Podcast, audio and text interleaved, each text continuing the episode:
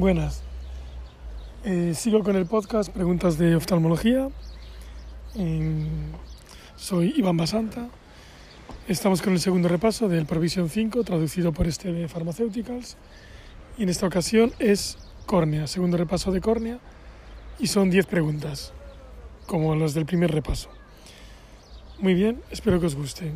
Recordados que tenéis, que tenéis en el enlace en el drive el material adicional, que son todas las preguntas.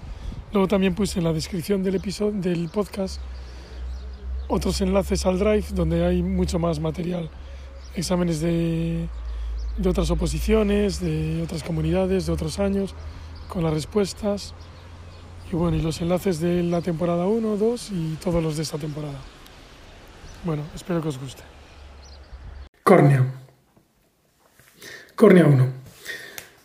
Un paciente recientemente operado de LASIK que presenta dolor y pérdida de agudeza visual en su ojo derecho, en la lámpara de hendidura se aprecia un infiltrado corneal y haze difuso bajo el flap con hipopión.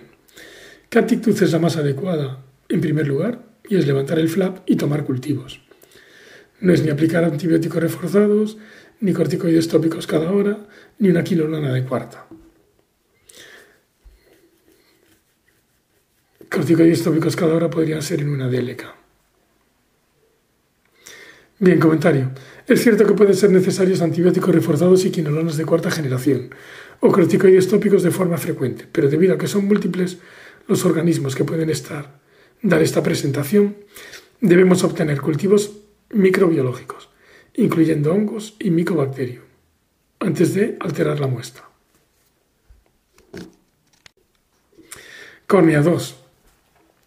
¿Cuándo estaría indicada la resección de un nebus conjuntival caruncular? Y es cuando hay aumento de tamaño y cambio de color. O sea, A y B. Lo de folículos pilosos no tiene nada que ver, claro. En la carúncula siempre hay folículos. Comentario. Los criterios de malignidad del melanoma conjuntival son crecimiento reciente, cambio de color, vaso aferente prominente, localización diferente a la conjuntiva vulvar, pliegue semilunar o carúncula, recurrencia de la lesión tras la escisión con S y aparición después de la segunda década de la vida. Vale. 3. Señalización verdadera con respecto a la prima infección herpética ocular. Y es, en la keratitis epitelial suele ser característica la presencia de vesículas epiteliales.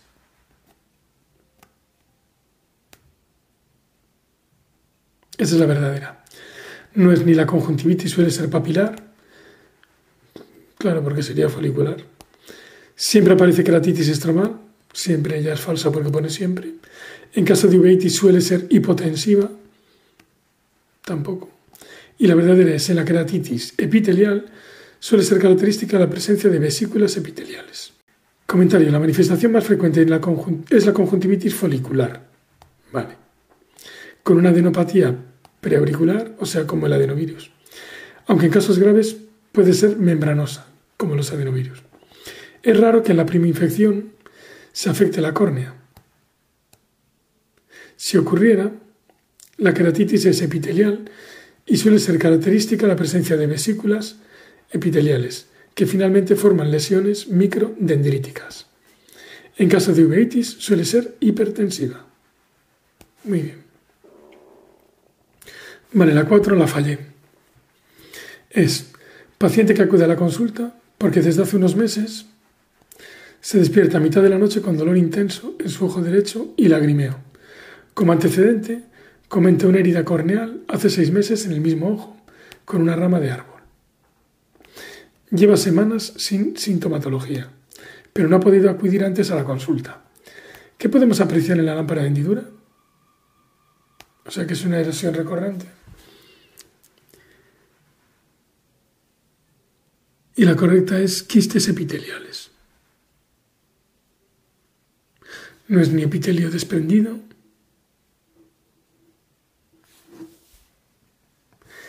ni epitelio edematizado, ni no es necesario verlo en la lámpara hendidura porque actualmente no tiene síntomas. Comentario. Las erosiones corneales recurrentes se caracterizan por los síntomas descritos en la pregunta. Entre los episodios agudos, la retroiluminación con lámpara de hendidura puede revelar anormalidades corneales sutiles, como quistes epiteliales. Durante el ataque agudo, el epitelio de ese área se desprende o se dematiza. Claro, pero no está en un ataque agudo. O sea que tendría quistes epiteliales.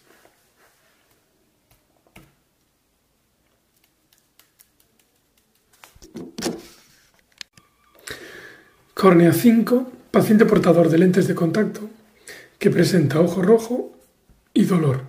En la lámpara de hendidura se aprecia perineuritis radial y erosiones epiteliales punteadas. ¿Cuál de los siguientes factores es de mejor pronóstico? Pues es diagnóstico precoz, lógicamente, porque esto es una cantamueva. No es ni la inflamación estromal profunda, ni el infiltrado anular, ni las manifestaciones extracorneales. De mejor pronóstico que haya diagnóstico precoz. Comentario. El diagnóstico precoz en la queratitis por acanta mueva es el factor pronóstico más importante. Los casos identificados rápidamente tienen un excelente pronóstico visual y en general responden bien al desbridamiento epitelial, seguido por una terapia antiamebiana prolongada, al menos tres o cuatro meses. Vale, la presencia de inflamación estromal profunda, infiltrado anular o manifestaciones extracorneales empeora el pronóstico por cicatrización estromal y alarga el tratamiento hasta un año o incluso más. Para confirmar el diagnóstico es necesario un medio de cultivo de agar no nutritivo con recubrimiento bacteriano, aunque también es útil la biopsia corneal y la microscopía confocal, donde se ven los quistes de la cantamueva. 6. ¿Cuál de los siguientes no es un factor de riesgo de queratocono? Y es el uso de lentes de contacto semirrígidas. Lo que sí que es factor de riesgo, frotamiento ocular, conjuntivitis alérgica, síndrome de Down. Comentario. El que no es es uso de lentes de contacto semirrígidas.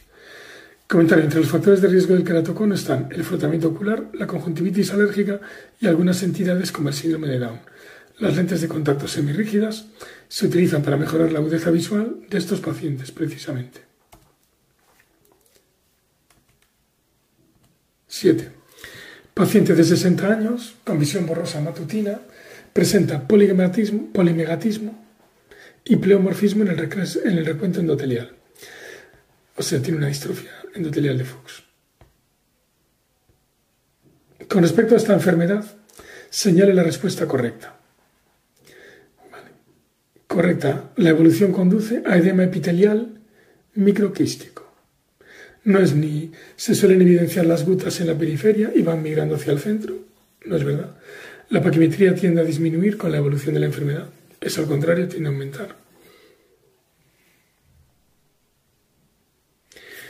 En el tratamiento incluiríamos lágrimas artificiales hipoosmolares, tampoco porque serían hiperosmolares, o sea, el antiedema. Se trata de deshidratar la córnea. Y la que es verdadera, la evolución conduce a edema epitelial microquístico. Comentario. Los hallazgos clínicos en los pacientes afectados de distrofia endotelial de Fuchs con CH y S varían con la gravedad de la enfermedad. Las gutas corneales se evidencian inicialmente en el centro de la córnea y se extienden hacia la periferia con el paso del tiempo. La membrana de Descemet se ve engrosada y forma pliegues de manera secundaria al edema corneal.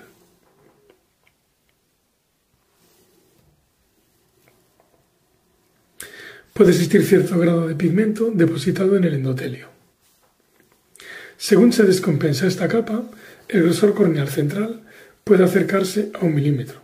Lo normal es de 520 micras a 560 micras. Se desarrolla edema epitelial que conduce a un edema microquístico.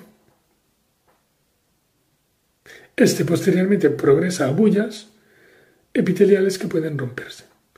La fibrosis subepitelial ocurre en estadios más avanzados. Los síntomas son infrecuentes antes de los 50 años y se relacionan con el grado de edema, que causa una disminución visual, así como dolor secundario a la rotura de las bullas. Los síntomas empeoran a menudo con el despertar por la disminución de la, de la evaporación de la lágrima durante el sueño, o sea, está más hidratada la córnea. más hinchada. Los episodios dolorosos pueden remitir cuando existe la fibrosis.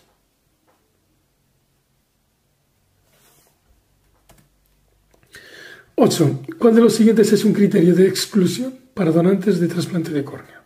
Criterio de exclusión es muerte por causa desconocida. Lo que sí que se podría hacer trasplantes si tiene adenocarcinoma de pulmón, en fumadores o si tiene un tatuaje hace dos años. La correcta es muerte por causa desconocida.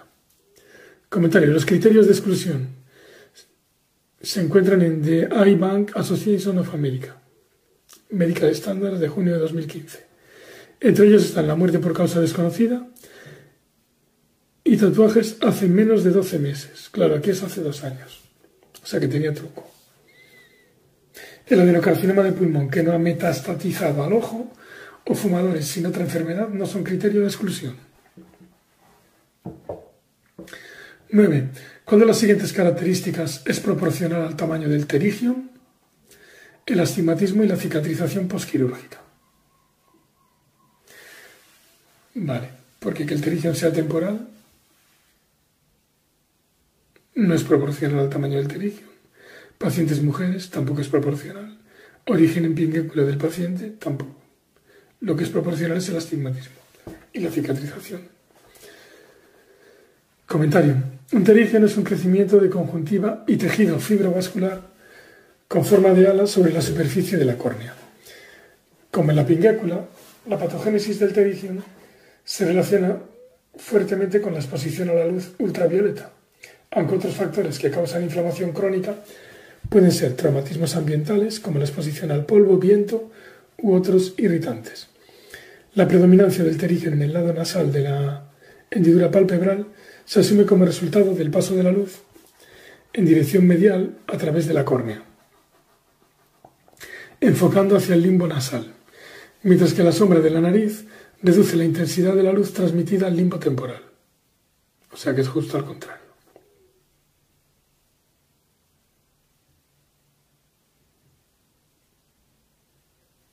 La prevalencia del pterigium se incrementa con la proximidad al ecuador y es más común en hombres que en mujeres, en personas de 20 y 30 años y en trabajadores de, en exteriores.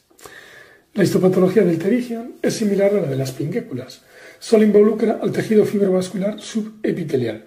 El pterigium casi siempre es precedido por una pinguécula, aunque se desconoce por qué algunos pacientes desarrollan pterigium y otros solo pinguécula el astigmatismo regular e irregular, así como la cicatrización corneal, ocurren en proporción al tamaño del pterigium.